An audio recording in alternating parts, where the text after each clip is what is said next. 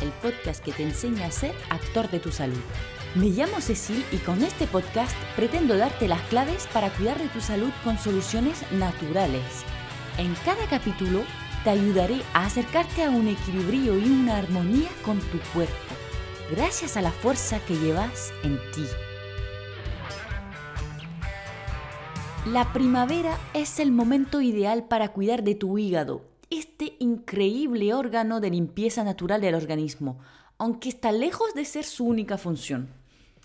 Lo he dicho en el capítulo anterior, pero aprovecho el tema de hoy para pedirte que tengas cuidado con las dietas detoxificantes que puedes ver aparecer en estos periodos. No todo el mundo puede hacer todo tipo de detoxificaciones. El proceso correcto de limpieza es muy específico y no se puede hacer de cualquier manera tampoco. O te arriesgas a terminar peor de lo que empezaste. Además, algunos tratamientos, por muy naturales que sean, pueden ser demasiado fuertes y que sepas que en la primavera el hígado está naturalmente trabajando a tope. Así que más que darle más trabajo, lo ideal es ayudarle, apoyarle en su trabajo.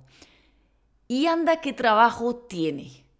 Contribuye a la síntesis de proteína, de colesterol, de hormonas, de enzimas, almacena azúcares y por supuesto está a cargo de eliminar todos los tóxicos exógenos posibles como por ejemplo los medicamentos, eh, las cosas como son, pero también por ejemplo los plaguicidas o cualquier producto químico que entra en nuestro cuerpo y por otro lado elimina los desechos metabólicos producidos por nuestro propio organismo. Y si no puede hacer todo eso correctamente, si se satura o se atasca, se hace la cuna de enfermedades muy guay tipo Alzheimer, Parkinson, cáncer, en fin. Más vale que no llegues a eso. Pero ¿sabes cuál es el problema del hígado? Que no duele. Sí, claro, es un problema. No tiene terminaciones nerviosas y entonces no avisa cuando no está bien. Mira, es tanta la manía que tenemos de querer solo tratar síntomas con el dolor que al no producirlo el hígado, aunque puede ser el origen de muchísimas enfermedades como las que mencioné, que son tristemente comunes y graves, pero también la diabetes, de la que padecen millones de personas, aún así no se le ha estudiado ni la mitad de lo que deberíamos para solucionar muchísimas enfermedades. Bueno, pero la buena noticia es que, uno, tarda mucho tiempo en atascarse y sobre todo es reversible.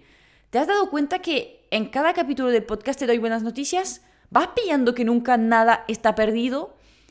Pues eso, que una vez más tienes la oportunidad de revertir el proceso de degradación de tu salud. Aunque por supuesto, lo ideal y lo más seguro es prevenir. Así que vamos a por algunos consejos para cuidar de tu hígado. Pues primero, limitamos todo lo que sobrecarga nuestro hígado al entrar en nuestro organismo. Aunque sea ahora en primavera durante dos o tres semanas para darle un descansito. ¿Y qué vamos a limitar? Pues el alcohol, el café, el chocolate, los procesados y disminuimos los lácteos, sobre todo de vaca, eh, las carnes y el gluten. Y ya te estoy escuchando gritarme, pero entonces, ¿qué como? Pues muchas verduras, frutas, cereales integrales, legumbres, pescado y huevos de calidad, em, aguacate, aceite virgen. Vamos, que te queda. Punto número 2. El movimiento.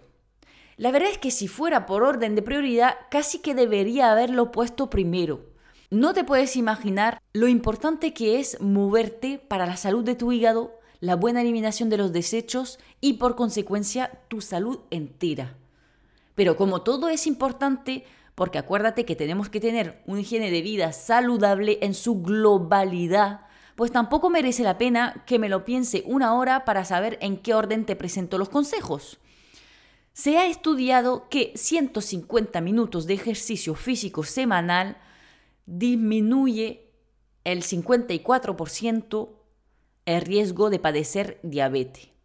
Por ejemplo, lo ideal sería 3 veces 50 minutos. El glucógeno de reserva del hígado se vacía en unos 25 minutos y después empiezas a fabricar energía a partir de la grasa. Quizás te interese si buscas mm, bajar de peso, de hecho, pero es interesante pasar este punto cuando haces ejercicio para un hígado saludable. Puede ser una caminata dinámica o lo que quieras, pero por decir que con caminar con ganas, no pasear a uno por hora, pero caminar lo suficientemente rápido para que el corazón acelere y mojes la camiseta, eso sí. Porque claro, eso me lleva al siguiente punto. Suda. Sudar significa que ha llegado al punto de acelerar el corazón suficiente para que tu ejercicio sea eficiente, pero también que estás eliminando toxinas por otra vía que por el hígado, lo que le da un respiro. Así que en un sauna o haciendo ejercicio a sudar. Volviendo a lo que ingieres. Hay alimentos especialmente indicados para purificarte. Por ejemplo, el rábano negro, el alcachofa, el brócoli son excelentes para el hígado, pero también pensaremos en los alimentos que potencian el funcionamiento de los demás órganos de limpieza del organismo para aliviar el trabajo del hígado. Tenemos, por ejemplo, el pepino, el apio y la remolacha, que potencian el trabajo de los riñones. De hecho, para poder consumir más de estas verduras, una cosa muy interesante es hacerse zumos de verduras. La verdad es que es algo que tengo en mente de hace mucho tiempo ya, comprarme un buen extractor de jugos para poder hacerme bombas de micronutrientes. Y estoy tardando un poco, más que por el precio de un buen extractor, porque sí, para que saque lo máximo de las verduras suelen salir entre 250 y 500 euros, pero es una muy buena inversión, así que en algún momento lo haré. Pero otro punto es que es bastante grande y a ver dónde lo meto en mi cocina. Pero todo eso son excusas y en cualquier momento me veis en Instagram sacándome imágenes hermosas de mis zumos mágicos. En todo caso, si tienes un buen extractor, dale a tope. El organismo necesita un montón de minerales y vitaminas para funcionar y para purificarse también. Pasamos ahora a un concepto muy importante y creo que poco comentado y es que el hígado tiene una gran sensibilidad a la luz. ¿Eso qué significa? Que le gusta lo cíclico, le gusta que tengamos regularidad y sobre todo que sigamos nuestro reloj biológico. Que tomemos el sol por la mañana o por lo menos que veamos la luz natural, por lo que si tienes la posibilidad de pasearte a la luz natural por la mañana, aunque sea ir al trabajo o hacer parte del recorrido al trabajo caminando, pues genial. Luego, comer siempre a la misma hora. Bueno, no estamos al minuto, pero bueno, más o menos. Aunque sí es verdad que en España está más complicado este tema, sobre todo eh, por la noche, porque cenar después de las nueve y media ya complica mantener el ciclo biológico en condiciones. Pero bueno, como siempre, hasta donde se pueda. De hecho, es un tema muy complicado para las personas que trabajan de noche, porque aunque el hígado está encantado si sigues el ritmo biológico de la luz, si no lo haces porque trabajas de noche, por ejemplo, o simplemente eres un búho, no entiendo cómo podéis vivir de noche, pero bueno, parece que sí hay personas que funcionan de noche, pues en este caso el hígado se enfada y decide tener su propio ritmo. Y cuando el ritmo del hígado empieza a funcionar a contracorriente del ritmo biológico, es cuando empiezan a generarse los problemas. Pero otra vez, el hígado es muy muy agradecido, aparte de no producirte dolores, tarda años antes de producir un daño que te produzca problemas de salud. Y, repito, es reversible. Aún así, el consejo de este quinto punto sería respeta tu ritmo biológico y especialmente come a horarios fijos. Completamos el consejo número 5 con el número 6 que sería deja tu hígado en paz entre las 12 de la noche y las 4 de la mañana. Está muy ocupado, déjala en paz. Vamos, que no debería costarte tanto, menos para los búhos, pero para las personas normales, a ver si cenamos antes de las 10 para que a partir de medianoche el hígado no tenga trabajo de gestión de alimentos.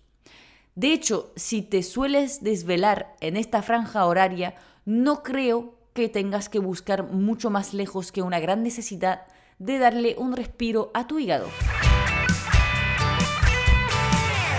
Número 7. Este consejo será muy rápido. Puedes practicar la respiración abdominal para darle un masaje a tu hígado. También existen posturas de yoga que permiten activar, eh, hacer ciclos de isquemia, reperfusión del hígado para potenciar su trabajo.